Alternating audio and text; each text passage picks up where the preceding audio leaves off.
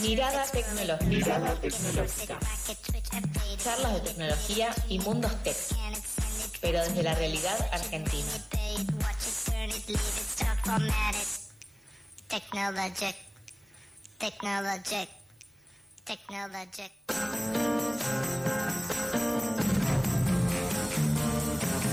Llega el momento de la mirada tecnológica de FM La Tribu. Fede, si digo Notitech, Tech, Develop y Dev, ¿a qué me refiero? A Manu Posty. Eso, buen día, buen día Manu, ¿cómo estás?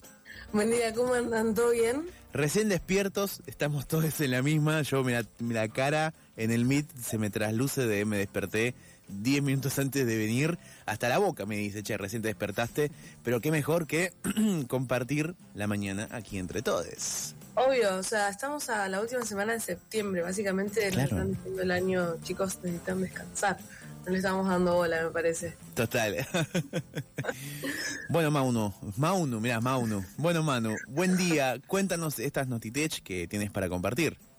Bueno, les traje tres como que pasaron eh, en estos días. Sí. No sé si alguna vez escucharon eh, a Vitalik Buterin.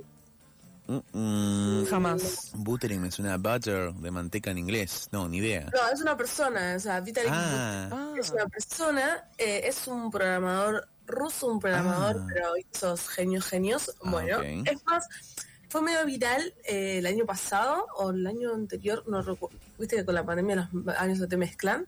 Sí. Eh, vino a hacer una, una charla acá en la usina del arte y había salido con eh, ojotas con medias, tipo sandalias con Ah. medias bien. eh, se sentó así, eh, que había sido como viral por, por toda esa movida, ¿no? Por cómo se había sentado. Bueno, Jotas con medias. Acá Fede está con cara de, ay, me acuerdo Sí. quién es. Que puede ser que se había sacado unas fotos con Macri, que... sí. Ok.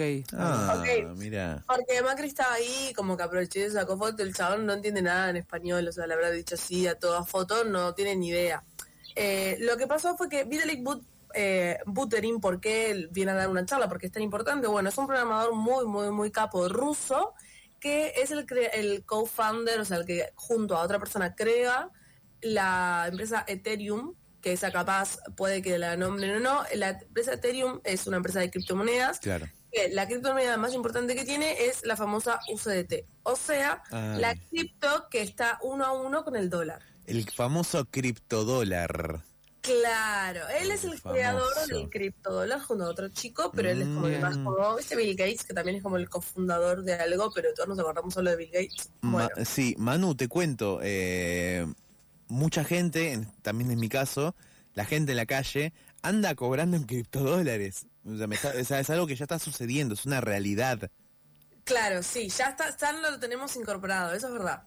Bien, bien, bien, bien. ¿Qué más? Es distinto a una Bitcoin, que es como una moneda distinta, que no es estable, que, eh, o sea, bueno, sí, la Bitcoin puntualmente sí es estable, pero digo, es como distinto porque es como una moneda con otro tipo de, como otra moneda de otro país. Esto directamente es como la, la cripto, en el mundo cripto, compite uno a uno con el dólar. O sea, si el, eh, siempre a cualquier lado que vayas, lo cambies por lo que está el dólar en, en ese país y te lo van a dar. Incluso en Argentina se considera el blue, por lo cual eh, lo que es cripto dólar pasarías al blue del dólar que tenemos en Argentina. Pero vas con un cripto dólar a Perú y te dan soles peruanos por ese dólar, equivalente como si fuera un billete dólar. Claro. Mira, Bueno, mira tú. el chabón este es un capo de los capos que crea esto, o sea, imagínense los capos que tiene que ser. Eh, parece que lo hackearon. No. Y yo, No. unos, unos, eh, unos eh, columnas anteriores les había dicho algunos consejos para esto de la seguridad y demás. Bueno, Claramente no la escuchó. claramente no. Lo, lo que pasó fue que le hicieron eh, una, un- una práctica que se llama swapping, que es que te roban los tarjeta, eh, los datos de tu tarjeta SIM, onda, de tu, de tu chip. Claro. ¿Qué pasa? Le hackearon, lo único que le, que le pudieron hackear fue Twitter. ¿Por qué? Porque vos, te- el chabón tenía el doble factor en todos sus, sus datos, sus aplicaciones, sus mails, sus apps, en todo, pero esas doble factores las tenía como con códigos o con otro tipo de validaciones.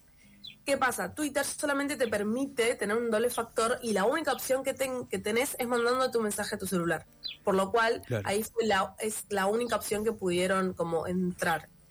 ¿Qué pasa? Hicieron, bueno, entraron a Twitter, por supuesto, tengo el tweet verificado, un montón de seguidores, empiezo a tirar tweets y decía tweets eh, como que pueden ir a ver esto o recomendaban tal cosa Ah. y en el link era un link tipo phishing donde te robaban los datos. De manual, sí, sí, sí, sí. Pero de Manual. manual. Inserta la tarjeta de crédito. Lo bueno de todo esto es que el chabón, como es que es muy famoso, tiene tipo su grupito de fans, duró nada, 20 minutos y lo pudieron solucionar, se empezó como a darse cuenta de la movida y eh, nada, o sea, te- teniendo en cuenta que los fans del chabón saben de tecnología, es como que en un Claro. punto... Claro. eh, no si empiezan a ver tweets en portugués, ya saben que no tienen que ingresar el link. Claro. Eh, pero nada, eso, a lo que me da el pie a que yo no, re- no recuerdo haberlo dicho la vez que hablamos de esto, pero pónganle un pin de bloqueo a su tarjeta SIM. Eh, yo lo tengo. Es muy simple, directamente, le- o sea, el chabón si tenía un, un- un pin para su tarjeta SIM no le hubiera pasado. O sea, algo literal tan simple como eso. Es un pin de cuatro números que es muy probable que su tarjeta ya tenga algo. Hay una forma de configurarlo desde su teléfono y si ya te viene con, te dice como que ya exista el, el número de bloqueo, lo más probable es que es 1, 2, 3, 4. Siempre tenés tres opciones para ingresar. Lo que se recomienda es, en el 90% de los casos es 1, 2, 3, 4, que lo, lo pones, obviamente vos después lo cambiás porque esa es la idea. Eh, Claro. Si a la primera que pones 1, 2, 3, 4 te dice que es erróneo, bueno, llames a tu proveedor, Movistar, personal claro, que te van a dar un código y con eso lo vas a poder hacer muy simple. Parece medio engorroso, sí, pero fíjate que hasta el más capo de los capos le hackean. Eh, Claro. Solamente Twitter, imagínate a uno que todavía no tiene tanta, la tiene tan clara con todo lo que es seguridad, lo que te pueden hacer solo con la tarjeta SIM. Nadie está exento de, de este tipo de delitos. Eso es lo más increíble. Para nada. Nadie está exento para nada. Ah. Eh, o sea, la última vez que hablamos fue porque hackearon al PAMI, o sea, una Sí. entidad Claro. muy grosa. Tipo, eh, pónganle un, un pin de bloqueo, son cuatro números, eh, nada, una fecha de nacimiento, lo que quieran, pero que alguien X que no los conoce no, no se va a poder dar Perfecto. cuenta. Perfecto. Bueno, eh, número dos. Bien. Eh, volvemos a Elon Musk y a Twitter, que ya no es Twitter. Eh, Nos cuesta que- eh, aceptar, eh, nos cuesta Cuesta. aceptar el cambio. Eh, le hicieron una entrevista a Elon Musk eh, en Israel. Parece que Twitter ahora X lo vamos a tener que pagar. No, ya está, me paso a threads, a threads, a threads. No, no, no, no, no, no. Según él, para minimizar el impacto de los bots, de los bots, perdón. Hay como una base en su teoría que también la tuvo Bill Gates en un punto que, en- a ver, nosotros nos damos cuenta, pero Microsoft, nuestro sistema operativo lo, lo estamos terminando pagando. Que después cada uno tenga una piratería del sistema operativo es una cosa. Pero vos si querés tener un sistema operativo en tu compu lo tenés que pagar, o sea, legalmente hablando. O sea que lo naturalizamos así como está. Pero no es lo mismo un sistema operativo que una aplicación. Claro. Claro. ¿Qué pasa? Bill Gates cuando hizo toda esa movida fue porque dijo que los spammers o los bots o toda la gente que, que hace cosas malas en, la- en las redes o en, el internet no van a poder abrirse un montón de cuentas. Eh, ¿Por qué? Porque si te pide abrir para cada uno un método de pago o un- una validación de identidad, vos solamente como que te limitás a, o a una si es de identidad o a las pocas que tengas en métodos de pago. Más que eso no. En cambio, por ejemplo, hoy en Twitter hay gente que tiene 10, 20, 30 cuentas. Entonces como que lo plantea de ese lado.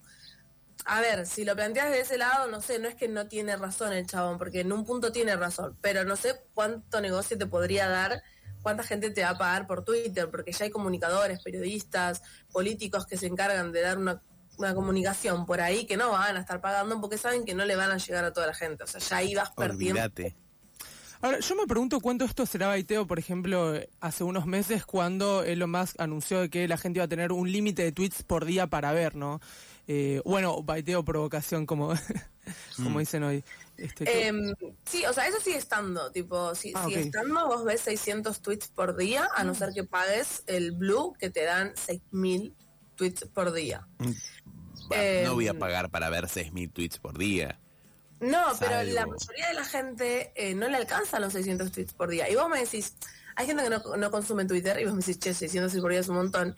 Pero en Twitter no es mucho 600 tweets por día, porque vos entras a un tweet, ves comentarios, no te das cuenta Claro. cargar cosas y no te das cuenta que capaz por tweet te terminás viendo 20, 30 cosas. Y con que veas 15, 20 minutos la aplicación, ya está, ya se te consumieron los 600.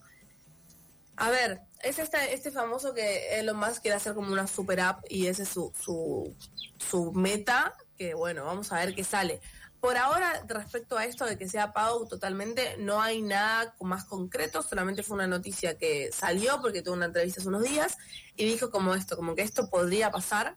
Eh, no sé si el, el, sistema se le va a hacer rentable, no solo económicamente, sino socialmente también, como cuánto la gente lo puede aceptar. No sé. ¿Cómo lo hizo mierda a Twitter? Para mí están filmando un documental ahí. sí, sí. Como cuando Joaquín Phoenix hizo el documental haci haciendo que se había convertido en rapero para ver las reacciones del mundo, para mí es por ahí. Uy, se lo quiero ver. Mira, siempre se prende algo. Estamos en comunicación con Manu Postis, aquí en Mirada Tecnológica, con Peperina Dev. Eh, ya vimos dos de las tres notis. Eh, un chabón que lo hackearon, a un grosso que lo hackearon y que nada, le hicieron, empezaron a hacer phishing. Y, a, y ahora Elon Musk, que el chabón quiere hacer una mega app, pero paga. No sé si ese es el camino, ¿eh? Pero bueno, como no soy multimillonario, no opino. No, no claro, como, bueno, este, estamos en esa. ¿Cuál es la tercera, Manu? La tercera es una buena movida de Spotify, a mí la verdad es que me copó bastante, que Spotify va a clonar las voces de los podcasters eh, y los va a traducir a otros idiomas. Wow. Ok. O sea, Bien. por supuesto que como lo hace Spotify va a tener unos derechos de autor y va a ser pago y va a ser todo lo legal que corresponda. Lo que, lo que plantean es que eh, oyentes de todo el mundo van a poder tener el poder de escuchar, eh, descubrir, inspirarse de podcaster de todo el mundo. O sea, vos ves, hay un podcast que es muy interesante, que está en inglés y que todo el mundo te recomienda, pero no sabes inglés. Bueno, ellos lo que quieren hacer es como clonar esa, esa voz y te la van a, o sea, te van a dar el mismo podcast, pero en español, para que vos puedas escucharlo en español es como subtítulos, tipo vos lo, te lo clonan eh, básicamente y lo escuchas el idioma que quieras. Espectacular. A mí me pareció muy bueno y me pareció una re noticia porque arranca con esta cosa de aprovechar la inteligencia artificial para romper barreras sociales, culturales, eh, educativas también, porque no todos se acceden tan simple a lo que es aprender un idioma. Entonces, eh, accede a eso. Recordemos, Spotify también tiene su parte paga, hmm. eh, también naturalizamos que, bueno, o sea, tiene también su parte gratis que la puedes utilizar. Hoy en día, mm, si te pones a pensar, tampoco es mucho lo que se paga y en comparación a lo que la música fue en su momento, comprarse discos, cassettes, vinilos, lo que sea que estaba en el momento, siempre fue caro. Hoy te consideras como que Spotify es algo barato, porque básicamente claro. acceso, la música hoy es barata en comparación a años anteriores.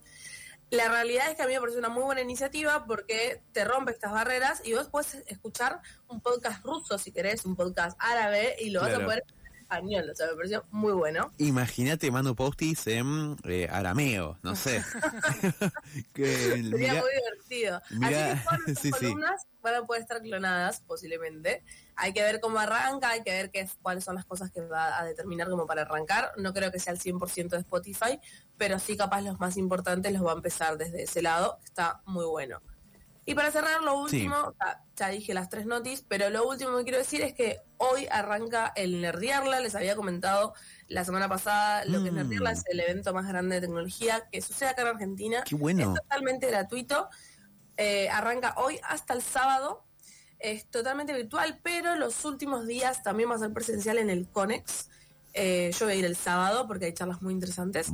Así que nada, invitarlos a todo aquel que le interese poco, poquito la tecnología, el mundo nerd, hay de todo para hacer para todas las edades. Eh, nada más tienen que entrar a la página de Nerdiarla y se inscriben, repito, es totalmente gratuito y con eso van a presencial o se unen por las por YouTube y los streaming a ver las charlas que van a estar muy interesantes. Y en una de esas nos encontramos con Manu Postis y sale ese el foto y nos clonan las voces. Ahí va, me parece hermoso. y le hackeamos la cuenta a la gente también, ¿por qué no? Ahí va, todos juntos. me encanta. Manu, un placer compartir, al menos en mi caso de forma eh, ocasional este martes, así que estamos Igualmente. en contacto entonces en, en Pasadas por Alto. Genial, muchas gracias. Gracias por venir a este super martes, Manu Postis, con la mirada tecnológica y estas Notitech aquí en Pasadas por Alto.